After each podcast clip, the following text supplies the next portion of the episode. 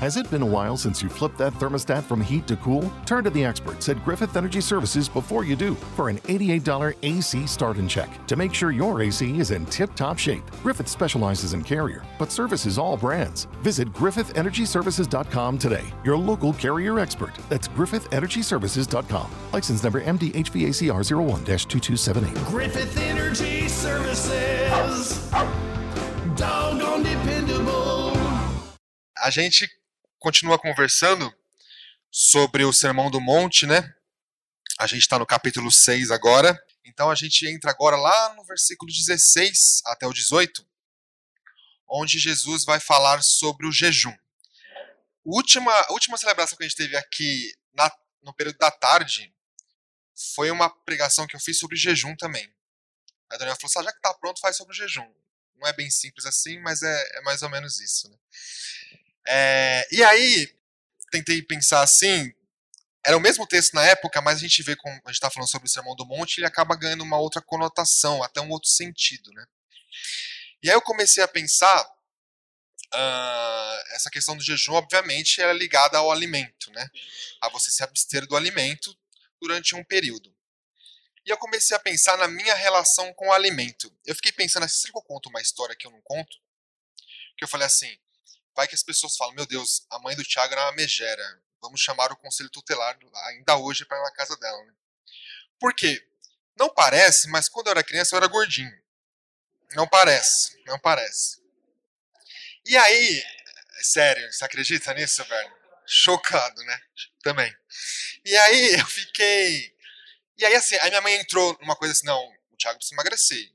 E, obviamente ela estava muito correta nisso, né? E aí, só que assim, é aquela coisa, né? Os pais passam o dia fora de casa e você fica sozinho em casa. Aí, meu amigo, você não tem controle, né? Ah, o armário tá cheio, meu amigo, à tarde ali sem fazer nada, só para assistir desenho e malhação, você ia comer, né? E aí que minha mãe fez uma coisa, eu vou contar, mas irmãos, entendo que eu já resolvi isso com a minha mãe, tá resolvido, ok? Não fiquem traumatizados. Ela começou a fazer o seguinte: ela deixava na, na, na mesa da sala um. Não sei se você sabe aquele suquinho Clyde, só que a versão light ainda. Lá. Sem açúcar, é, obviamente, light ainda. E bolacha de água e sal, com manteiga. Em cima da mesa. E o que ela fazia? Ela começou a trancar a cozinha. Então, o período que ela ficava fora de casa, eu tinha para comer só aquilo ali. Rapaz, você não sabe a vontade que me dava de comer uma traquinas à tarde. Era assim um negócio assim desesperador. E aí é engraçado, aí, mas não parece, mas eu emagreci. Eu era um adolescente magro. Depois de sem vergonha, eu engordei, mas eu era um adolescente magro. Deu certo. Deu... Isso choca mesmo. E aí, uh... e aí hoje, eu tava uma tempo atrás tava conversando com a Jaque assim. Hoje, por exemplo, a traquinas para mim é algo assim que eu quase como escondido. É assim, é uma alimentação infantil. É tipo de eu pegar um pacote e comer assim, sozinho, o pacote inteiro. Também, Flávio, tamo junto. Mas assim, é aquele sentimento de culpa, sabe? É como se ele tivesse trancado dentro do armário de casa e eu tivesse que pegar ele escondido e comer. Né? E eu fiquei pensando nessa história de como nós criamos relações deturpadas e tóxicas com coisas que muitas vezes a gente não lida bem. Né? Eu dei o exemplo da comida, mas há outras diversas ah, coisas situações que nós ah, muitas vezes não nos relacionamos, relacionamos bem e criamos relações deturpadas com elas. Né? Nós podemos pensar em nossas frustrações, uh, nossas ansiedades. Uh, tem pessoas que têm problemas com pornografia, problemas com adultério, problemas com diversas situações da vida que elas criam relações deturpadas. Elas não conseguem lidar bem com aquilo, elas não conseguem resolver aquilo e elas criam uma relação tóxica com aquilo, com aquilo. E aí, quando a gente vai olhar um pouquinho para o jejum, a gente vê que o jejum tem um pouco desse papel de desintoxicação. E aí, para a gente entender um pouco isso, vamos primeiro abrir nossas Bíblias. Lá, Mateus, Evangelho de Mateus, capítulo 6, dos versículos 16 ao 18. Ah, diz assim a palavra: Quando vocês jejuarem, não façam uma cara triste como fazem os hipócritas, pois eles fazem isso para todos saberem que eles estão jejuando. Uh, eu afirmo a vocês que isso é verdade. Eles já receberam a sua recompensa. Mas você, quando jejuar, lave o seu rosto e penteie o cabelo, para os outros não saberem que você está jejuando. E, e somente o seu pai, que não pode ser visto, saberá que você está jejuando. E o seu pai, que vê o que você faz em segredo, lhe dará recompensa. Vamos orar? Pai, nós te agradecemos mais esse momento aqui de celebração, de comunhão entre os irmãos e que as palavras que sejam ditas aqui é, não sejam minhas, mas tuas, ó Pai. Em nome de Jesus. Amém.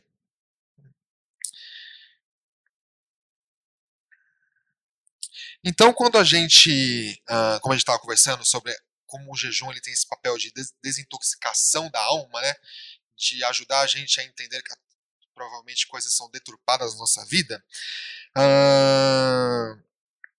para a gente entender mais ou menos como o texto estava caminhando até aqui, né?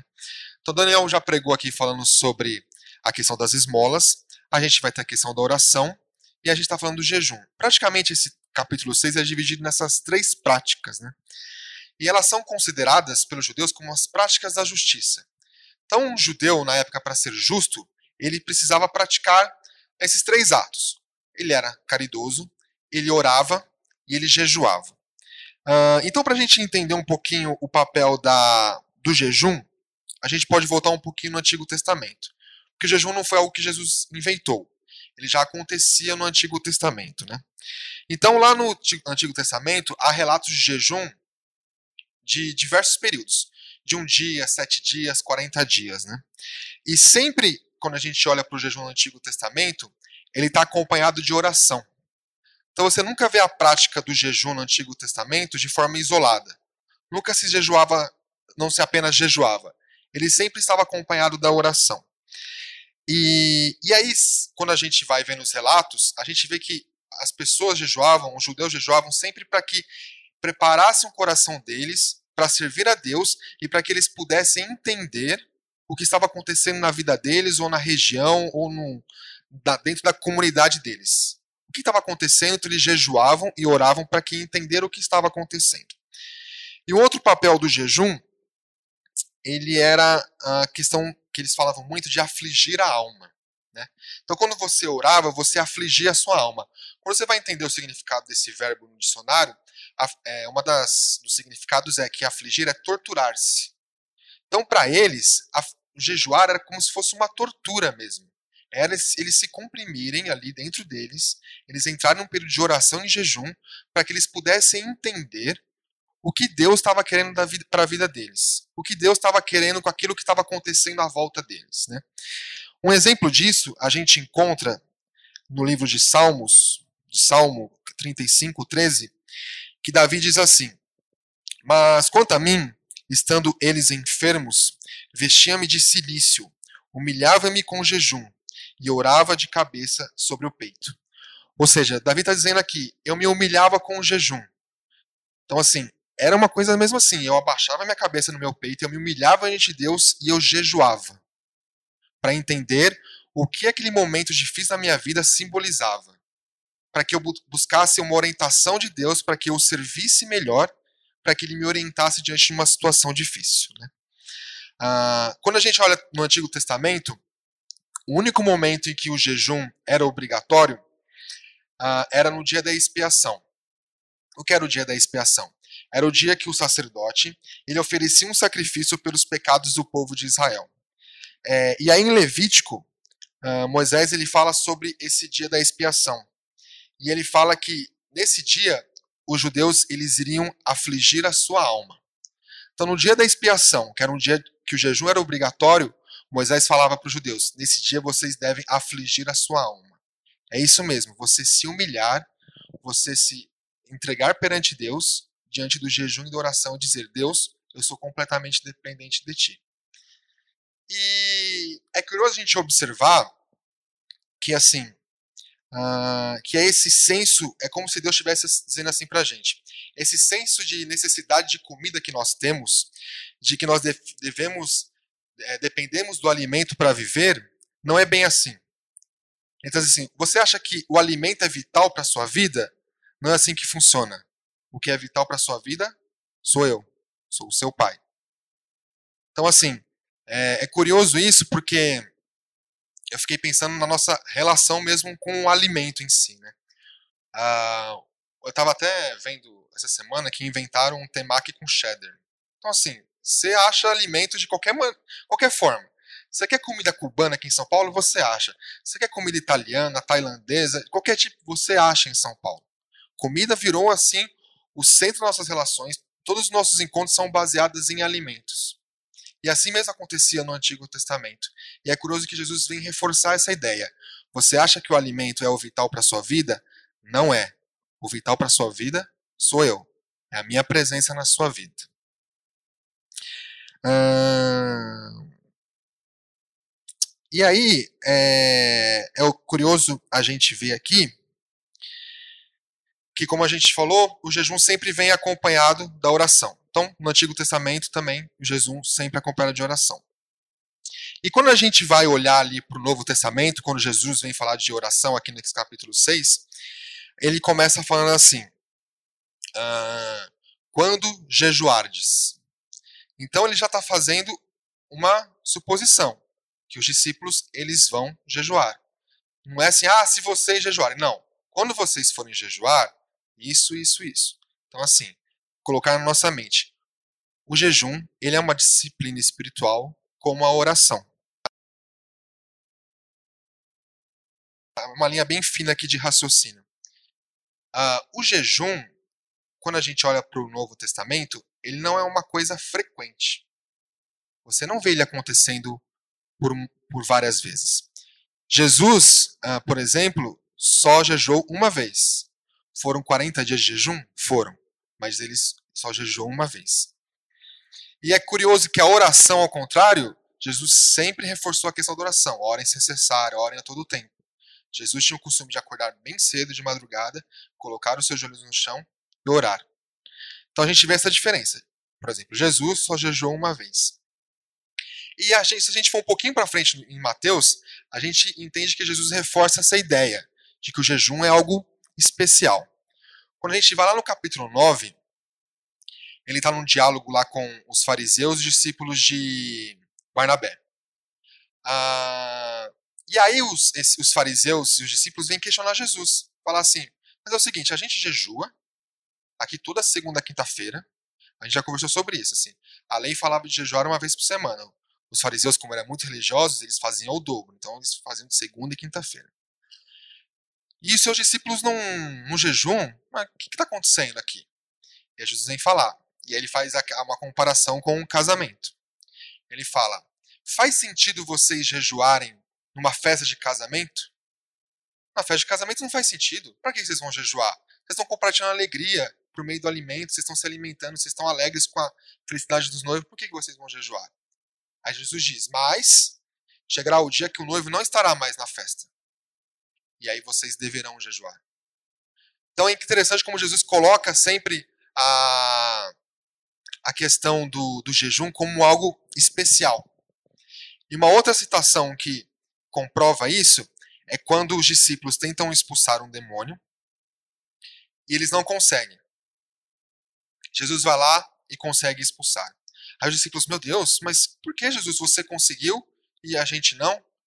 E aí Jesus responde: porque lhes faltou jejum e oração.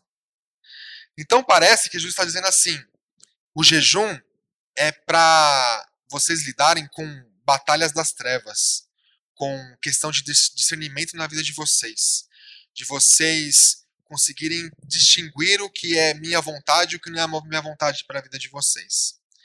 É, eu me lembro que, quando ainda adolescente, a gente fazia parte da, da mocidade chamava Mocidade, né? E aí, faz tempo, né, Silinhas? E aí, eu me lembro que tinha um pastor, o pastor Clóvis lá, ele era um cara completamente rígido com essa questão de jejum, assim. Quando a gente falava, os jovens falavam, ah, vamos fazer uma campanha de jejum aqui, ele, ele chamava todo mundo numa sala e ele explicava tudo de uma vez o que era o jejum.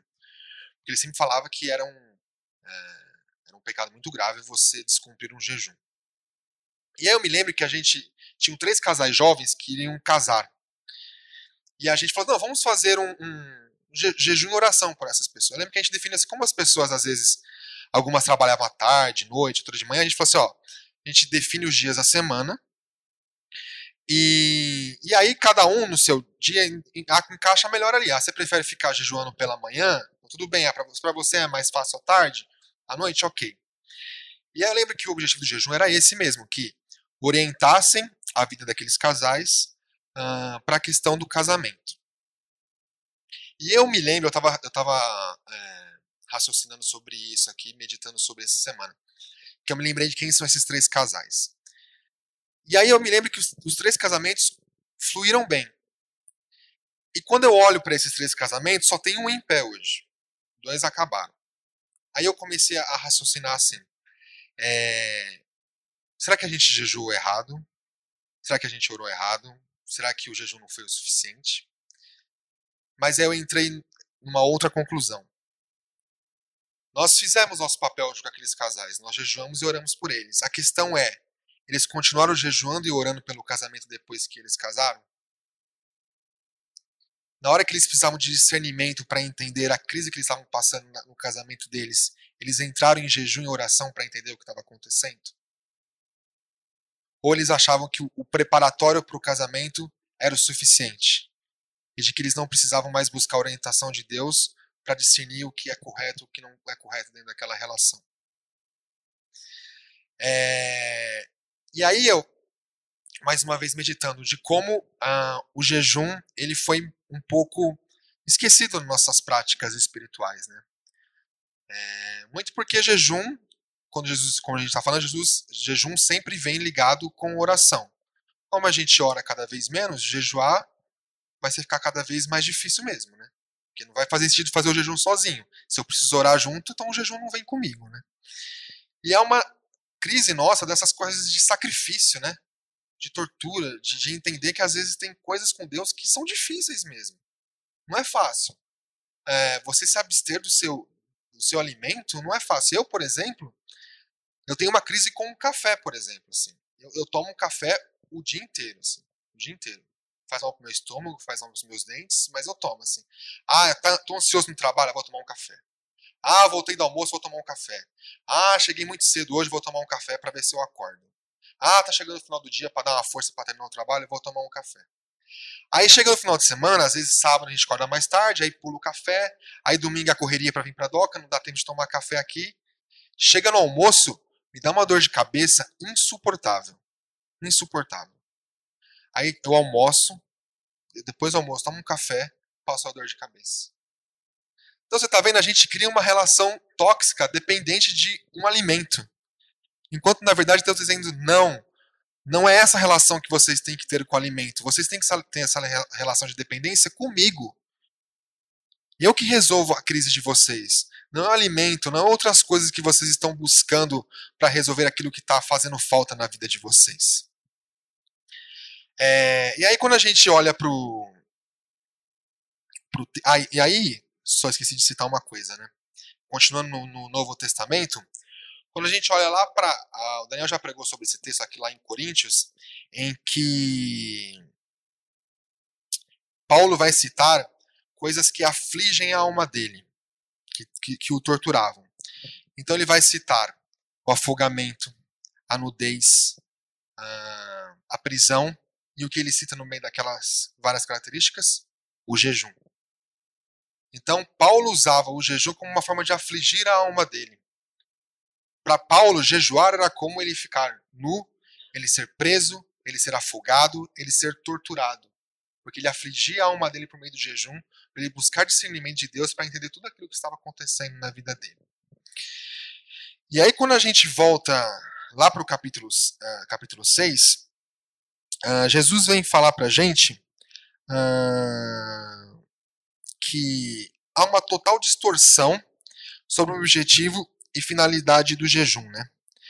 Ah, então Jesus ele vem fazer um, um, discurso contra a religiosidade, contra aqueles religiosos que usavam o jejum como uma viralidade espiritual. Então Jesus começa falando no capítulo assim: vocês vão jejuar, vocês querem assim ter uma aparência de sofrência, né? O que eles faziam? Eles passavam pó na cara para parecer abatido colocavam as suas roupas no varal, deixavam no sol para elas ficarem ressecadas e as vestiam. E aí esses, esses judeus iam para, para as ruas e as pessoas, olha como aquele homem ele é espiritual. Ele realmente é diferenciado. Ele é, ele é um homem um homem de Deus. Ele é um homem de jejum. Esse homem jejua, esse homem flagela sua alma por Deus. E aí, quando a gente olha esse texto, eu me lembro daquela passagem, daquela história que Jesus conta sobre o fariseu e o publicano. Né? Que Jesus conta que os dois subiram no altar e o publicano mal conseguia olhar para Deus. Ele falava, não, não sou digno de olhar para Deus. Enquanto o fariseu falava, não, ele só se autoelogiava. Não, assim, assim, eu sou o cara. Né? Tá vendo? Ó, eu sou um homem espiritual. Eu oro, eu, eu não traio minha mulher, eu sou um homem justo, eu dou o meu dízimo todos, tudo certinho aqui na, aqui na comunidade, eu faço tudo certo na minha vida, eu tô na igreja todos os domingos, tá tudo correto. Tudo correto. E aí a história termina contando que daquele altar, o publicano saiu perdoado mas o fariseu não saiu perdoado. E é um pouco do paralelo que a gente pode fazer dessa passagem que Jesus está contando aqui. Esses homens queriam se mostrar tão espirituosos, mas na verdade não tinham. Eles poderiam até estar jejuando. Poderiam. Mas o jejum perdeu o sentido. Porque no texto fala que Jesus diz assim: vocês já ganharam a sua recompensa. E qual era a recompensa que esses homens tinham ganhado? O aplauso.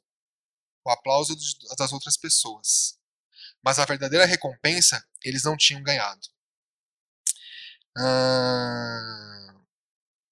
E aí então, como a gente vê, Jesus traz um novo panorama sobre o jejum e uma crítica sobre aqueles que estão mais preocupados com o que as pessoas pensam delas do que elas realmente são.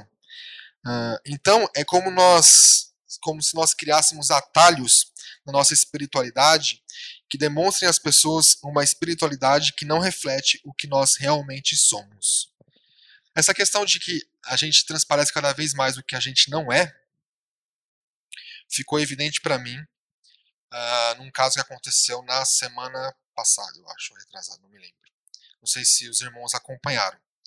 Uma, uma dessas blogueiras de Instagram, ela era noiva, casamento marcado, tudo mais.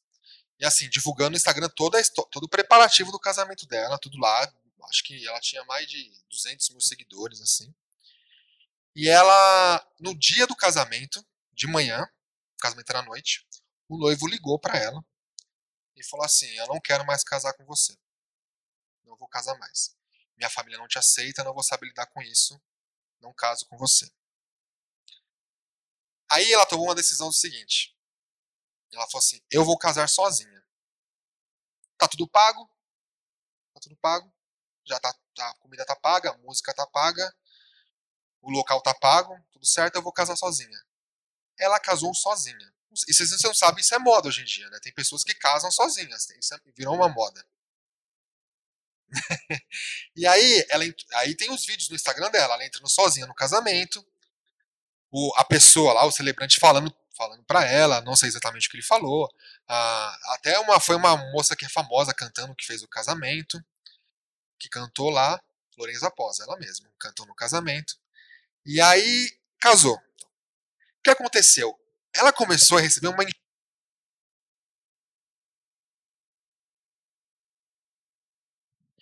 Você fez isso para se aparecer. Você fez isso para ganhar mais likes. Você fez isso porque você queria propaganda pro, pro seu perfil aí. E aí, ah, ela já sofria de, de depressão, de ansiedade, transtorno de ansiedade, e ela toma uma atitude drástica. Ela se suicidou. Ela perde o noivo no dia do casamento, ela toma a atitude de casar sozinho, as pessoas a julgam por isso, porque ela diz que ela quer se aparecer, e ela se mata porque ela não consegue lidar com aqueles a enxurrada de xingamentos, de comentários sobre a atitude que ela mostrou. Aí eu fiquei pensando quando eu li esse texto, assim, não quero julgar a atitude dela, mas assim, é de julgar o que as pessoas fizeram com ela. As pessoas criaram um julgamento, uma impressão, uma pré-definição de quem ela é, do que ela era, diante de uma atitude dela. Por quê? Porque às vezes nós queremos apenas mostrar aquilo que nós não somos. Ela talvez quis mostrar o que ela não era. Porque ela precisava talvez de autoafirmação, de autoestima. Ela falou: vou casar sozinha. Isso gerou a morte dela. E aí, é... e aí se a gente olha para, por exemplo, é... comentários de portal é a porta do inferno. Não sei se já viram. Assim, as pessoas entram lá, elas não têm respeito nenhum por nada. As pessoas falam, não, é que as pessoas hoje em dia são piores. Essas pessoas, elas só encontraram um caminho de dizer aquilo que elas não têm coragem de dizer face a face para o outro. Então, assim, tem um comentário, tem uma matéria sobre um negro lá, ela detona o negro, fala todas as frases de racismo possíveis, mas vê se ela tem coragem de falar isso cara a cara com a pessoa. Não tem. Porque ela está escondida atrás de uma máscara, de um pão na cara, de uma, uma roupa surrada. Porque todas as vezes que alguém vai incriminar essas pessoas, fala, não, desculpa, eu tava só brincando. Não queria dizer aquilo. Eu não sou aquilo. Às vezes nem é mesmo. Mas como ela acha que ali é um ambiente livre que ela pode fazer qualquer coisa, então ela fala o que vem na cabeça. E às vezes o que está no coração também.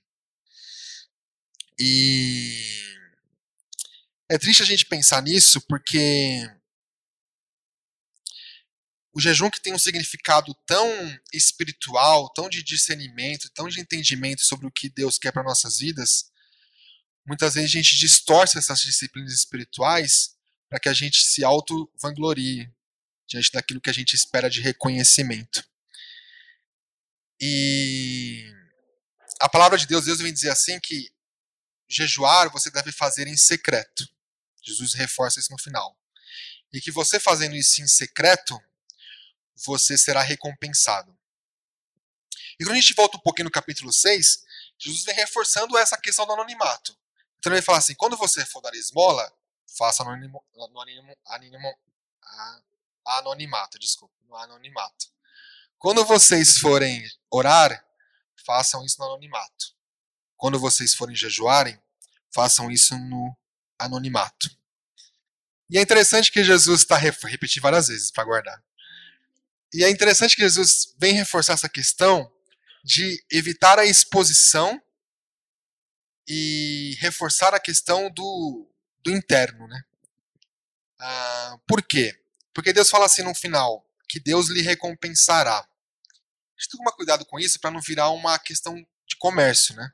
Então assim, eu dou uma coisa para Deus, que é o jejum, como se fosse um pagamento, e Deus me devolve com bênçãos ou o que eu quero para minha vida.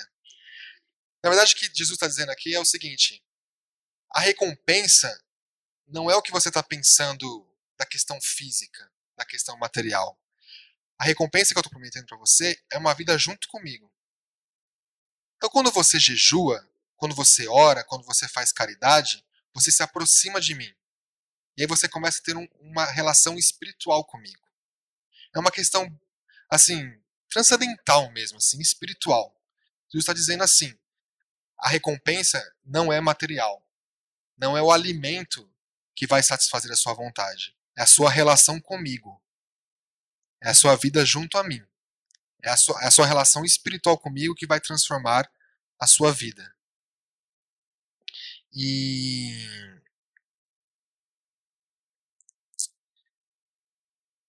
Nós não conquistamos nada no nosso plano espiritual com a nossa bondade, com a nossa oração, nem com o nosso jejum com o nosso jejum. O que nós fazemos é engajarmos com aquele que é justo e Deus nos recompensa com a sua graça e seu amor. Uh, por isso que Jesus, no texto, ele praticamente sublinha a palavra recompensa. Né? É, é, a certeza de que no nosso universo, no universo espiritual nós teremos uma relação com as práticas da justiça, uma relação próxima com Deus. Uh, é como se a gente estendesse o nosso olhar para além da questão física e que a minha disposição seja para que essas práticas sejam práticas secretas no anonimato, que eu não me vanglorie perante elas. Uma, um outro fato que eu me lembrei estudando sobre isso, dois fatos, né? Primeiro assim, é curioso como a gente é exposto a coisas, por exemplo, não há como você ver um filme ou uma série hoje que você não seja exposto a algo sexual. Incrível. Você quer ver um filme de comédia? Não tem jeito. É, é de verdade, não tem jeito. Ele vai ter uma piada grosseira, ele vai ter uma cena de sexo pesada. Por exemplo, a gente começa a ver lá em casa, lá Casa de Papel, é uma série que você vai ver assim, né? O cara vai assaltar um banco, né? Não, o cara consegue colocar lá dentro cenas de sexo assim, pesadas dentro. Então a gente está exposto a essas coisas que intoxicam a nossa alma a todo tempo. Hoje é ainda mais fácil ainda, com o acesso que a gente tem de diversas formas. Então é muito fácil a gente intoxicar a nossa alma. A gente. E aí, eu fiquei começando a fazer esse paralelo justamente do que Jesus falou e da prática no Antigo Testamento, né? O que a gente tem feito para desintoxicar a nossa alma dessas coisas que nos contaminam? Porque assim, a gente é exposto a isso.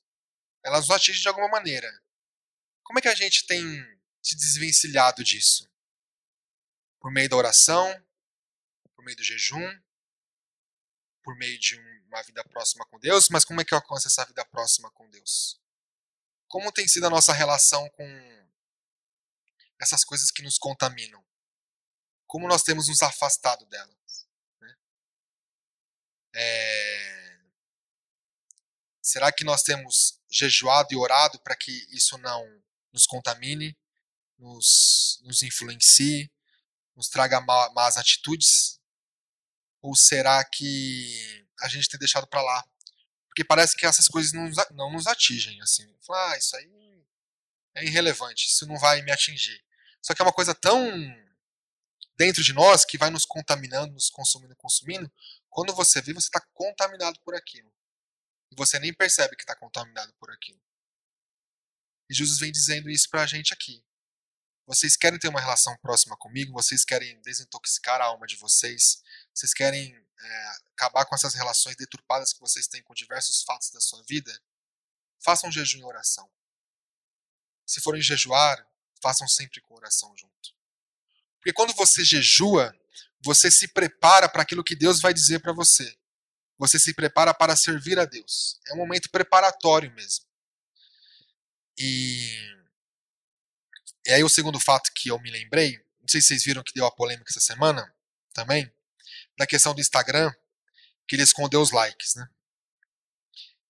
É, então, o, a pessoa que então, tem o perfil do Israel aqui, eu não consigo mais ver quantos likes tem a foto dele. Ele consegue ver, eu não consigo mais ver. E aí o Instagram, né, o, o Facebook veio com o discurso que não, isso é uma solução para melhorar a saúde mental dos meus usuários. Aí, balela, né? Toda balela. Porque isso aí é simplesmente para você, para a empresa ganhar mais dinheiro. O que você pensa? O Whindersson Nunes, ele faz um, uma empresa contrata ele, McDonald's contrata ele, fala assim, ó, faz um post do Big Mac aqui para mim. Aí o post dele tem 2 milhões de likes. Aí o próprio McDonald's chega pro Instagram e fala assim: Eu quero fazer um post patrocinado pelo meu perfil, então eu vou pagar o Instagram aqui para patrocinar o meu post. O post dele tem 500 mil likes do McDonald's. Então o Instagram olhou para isso e falou assim: Mas espera aí, então quer dizer o seguinte: quem vai anunciar com o Anderson Nunes? O McDonald's. Quem vai anunciar comigo? Não vai anunciar. E quem está ganhando dinheiro com os 2 mil likes do Whindersson Nunes? O Whindersson Nunes. O Instagram vai, não vai ganhar o dinheiro porque o Max fala, eu não vou mais anunciar aqui no meu próprio perfil, eu só alcanço 500 mil likes, eu vou nos 2 milhões. Por quê? Porque as pessoas olham o perfil do Nunes, olha, 2 milhões de seguidores, esse produto deve ser bom mesmo, hein? Deve ser bom. Aí uma outra empresa faz o um anúncio e falou, tem 500 mil likes. Isso não deve ser tão bom. Parece bobeira, mas as pessoas seguiam por isso mesmo. Assim, pelo número de likes, elas definem se algo é bom ou ruim. Tem até aquele episódio do Black Mirror, vocês já viram do like, em que a pessoa era até um movimento que ela fazia assim e o like ia para outra pessoa. E assim, e a pessoa ela quanto mais likes ela tinha, mais likes ela tinha, mais ascensão social ela tinha. Então assim, se ela queria um carro bom, ela precisava ter vários likes no perfil dela. Se ela queria participar do casamento da amiga dela para ser madrinha, ela precisava ter um perfil que bombasse. E aí tem uma cena no episódio que é curiosa. Ela pega um café, ela dá um gole no café, o café é horroroso. Horroroso o café. Ela devolve o café. Aí ela pega, tira uma foto e posta. Nossa, que café delicioso. Nunca tomei um igual assim. Então a gente cada vez se mascara cada vez mais as nossas vontades, a, as nossas avaliações, para que a gente apareça uma coisa que a gente não é perante as outras pessoas. Cada vez isso fica mais evidente. Né? E aí é essa vida de, de vaidade, né? Essa vida de que eu sou, eu apareço ser aquilo que eu não sou na verdade. Porque aquilo que eu pareço ser vai agradar mais as pessoas. Assim como os judeus mascarava, mascaravam seus rostos, usavam roupas surradas para parecer aquilo que não eram, para ter reconhecimento, a gente tem enfrentado cada vez mais esse conflito de ser o que a gente não é para agradar o próximo. A gente, porque assim, o Instagram, por exemplo, assim, a vida de todo mundo é perfeita. Não tem nada de errado na vida das pessoas, né? Paisagens lindas, mares, piscinas, mas como realmente está o coração daquelas pessoas? O que, que elas realmente estão cultivando na vida delas? Né? É... Eu estou me guiando a minha vida pelo número de likes se eu consigo, ou, ou pela relação que eu tenho com Deus no meu secreto? É... A minha vida tem sido baseada apenas em vaidades, ou ela tem sido baseada naquilo que eu me relaciono com Deus? Então, quando a gente olha aqui para essa passagem de jejum, é impossível a gente não relacionar com o capítulo inteiro, né? Então, tem ali as três práticas da justiça do judeu: caridade, a esmola, né? a oração e o jejum. Como está a nossa vida dessas três práticas diante de Deus e como estão essas três práticas diante dos outros? Como você tem se relacionado com essas três práticas perante o outro e perante Deus? Elas são iguais? Ou a gente tem feito isso simplesmente para se envaidecer? Para mostrar aquilo que nós não somos, mas que agrada quem está do nosso lado. Tem sido uma relação. A gente tem tido uma relação saudável com as coisas que estão próximas a nós, ou elas têm sido relações tóxicas? Relações que toxicam nossa alma? Que só nos afastam cada vez de, de Deus.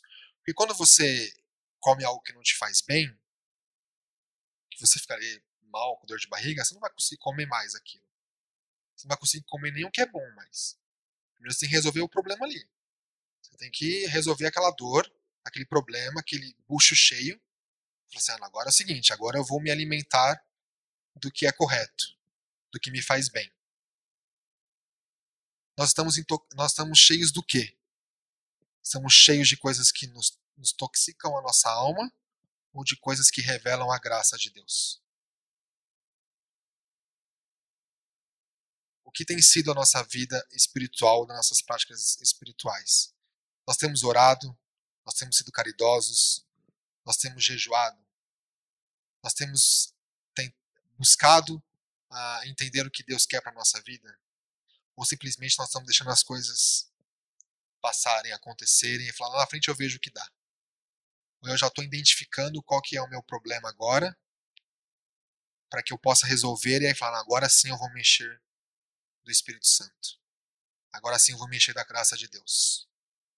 Queria chamar o Rafinha aqui. É... Essa música eu gosto muito dela pedir para ele cantar agora no final, porque ela fala justamente disso, né?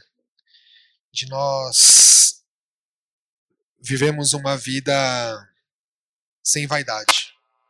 Uma vida mais simples, uma vida sem a necessidade da gente se expor o tempo inteiro. Uma vida de coisas simples, mas que talvez tragam muito mais felicidade para aquilo que nós pretendemos para nossa vida.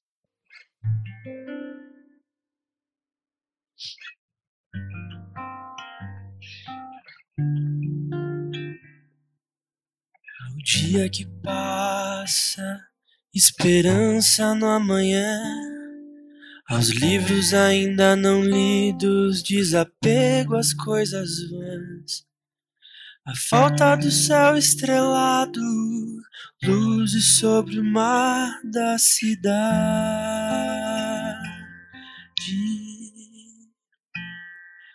Ao coração apertado, alívio na eternidade.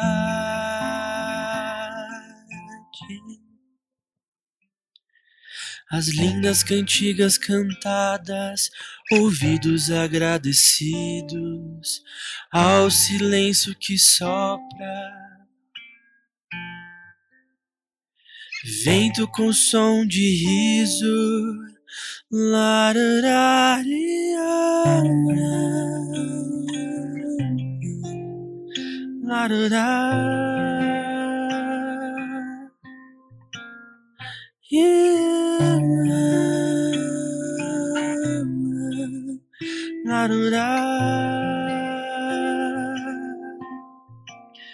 Muitos sonhos por realizar, mas ainda temos pouca idade, como a terra que sujou a calça vivemos sem vaidade, sem vaidade, sem vaidade, sem vaidade. É, a minha oração é para que a gente tenha olhos para ver para ver e ter coragem de assumir que e fazer escolhas mais importantes do que viver. Existem coisas mais importantes do que viver. Aliás, existe uma coisa mais importante do que viver. É uma experiência espiritual com Jesus. Se nós achamos que nós dependemos de coisas para viver, nós não dependemos de coisas para viver. Nós dependemos apenas de Deus para viver. Apenas o nosso Pai, nada além disso. Nada, nada. Qualquer relação deturpada que você possa ter com qualquer coisa que seja, ela não tem domínio sobre a sua vida. Não tem. Quem tem domínio sobre a sua vida é Jesus Cristo de Nazaré, que morreu na cruz e ressuscitou para salvar você, e lavou o seu sangue, te redimiu dos seus, seus pecados, para que você tivesse vida. Vida em abundância. E não uma vida presa em coisas que distorcem aquilo que nós somos. Nós não somos o que as pessoas dizem que nós somos. Nós não somos aquilo que nos domina. Nós somos filhos de Jesus Cristo, lavados pelo seu sangue. Não há nada, nada que possa mudar essa realidade. Nada que você possa pensar que domine o seu eu, a sua vida física ou espiritual. Nada. Só Jesus Cristo é que tem domínio sobre você. Nada mais além disso. Guarde isso no coração. É Jesus que tem domínio sobre a sua vida, não aquilo que deturpa a sua alma, deturpa a sua vida física. Nada aquilo que intoxica você. Nada, nada disso. Apenas Jesus Cristo. Pai, obrigado. Obrigado por mais essa manhã de, de comunhão, de revelação, de aprender mais um pouco da tua palavra. Que, como nós temos estudado aqui nesse, nessa série sobre o Sermão do Monte, nós temos aprendido cada vez mais a viver mais próximo de Ti, ó Pai, a, a, a entender realmente que é uma vida cristã, o que é viver do, do, seu lado, com você, junto com Ti, ó Pai. E que como nós aqui conversamos hoje, que a prática do jejum junto com a oração sejam para realmente que a gente possa abrir nossa mente, nosso coração, para entender o que Deus quer, o que o Senhor quer de nossa vida e que nós possamos realmente eliminar aquilo que tem nos preenchido incorretamente. Se nós estamos por acaso presos por algo que tem nos feito mal, tem deturpado aquilo que nós realmente somos, minha oração é que a gente se livre disso. Que isso não não pertence a nós.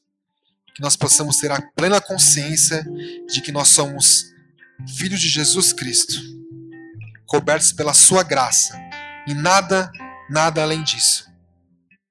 Que não haja nada além disso. Que nada nos deturpe, que nada faça nos desviar daquilo que nós realmente somos. Que nós não queremos pass passar para as pessoas uma imagem do que nós não somos. Que nós possamos passar para as pessoas aquilo que somos, servos de Jesus Cristo. Somos teu filho, ó Pai, e queremos reforçar isso nessa manhã. Somos apenas isso, completamente dependentes da tua graça, do teu amor, da tua, da tua misericórdia. Nada, nada além disso. É isso que nós pedimos, em nome do teu filho que morreu na cruz por nós. Amém. Amém. You heard you could save big when you bundle home and auto with Progressive, so you went online to check it out. But then you saw a link for a survey about which type of bread you are. And now you're on question 17, barely scratching the surface of your bread identity. You always thought of yourself as a brioche, but are you actually more of a pumpernickel? Ah, yes. They said it was easy to save money bundling with Progressive, but they forgot about the rest of the internet. Progressive Casualty Insurance Company affiliates and other insurers. Bundle discount not available in all states or situations. The thing about the Home and Auto Bundle from Progressive is that by now you've heard a lot of ads about the Home and Auto Bundle from Progressive. We don't even need the words the Home and Auto Bundle anymore to tell you that you could save big with the ring-tailed lemur from Progressive, or that every hot peach cobbler comes with round-the-clock service and protection. And that's the thing about the goat with magic powers. You've heard a lot of ads about the sushi in Vancouver. See how much you could save with the Home and Auto Bu- with the Shaman in the Jungle from Progressive. Progressive Casualty Insurance Company affiliates and other insurers. Bundle discount not available in all states or situations.